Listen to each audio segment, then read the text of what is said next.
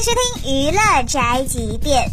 娱乐圈的常青树刘德华最近接受采访说到，现在人和人之间的一个误区，好像是说必须得跟别人不一样，要有性格。现在好像流行什么真我，那个其实真我不包括你的坏。那现在就是有很多人会觉得，嗯，我是容易发脾气的。那这种如果我要把脾气压起来，那就那个不是真我了。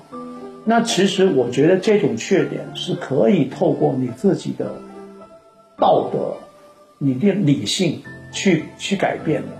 因为如果你有厉害又善良，那我觉得这个是会让大家觉得你更更可爱啊。但是每个人都能做到的，但是现在好像有一点误区，嗯，必须要必须要有性格。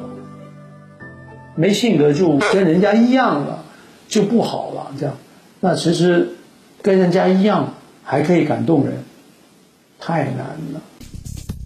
对比一些现在娱乐圈所谓的真性情艺人，刘德华不愧是红了几十年的天王啊！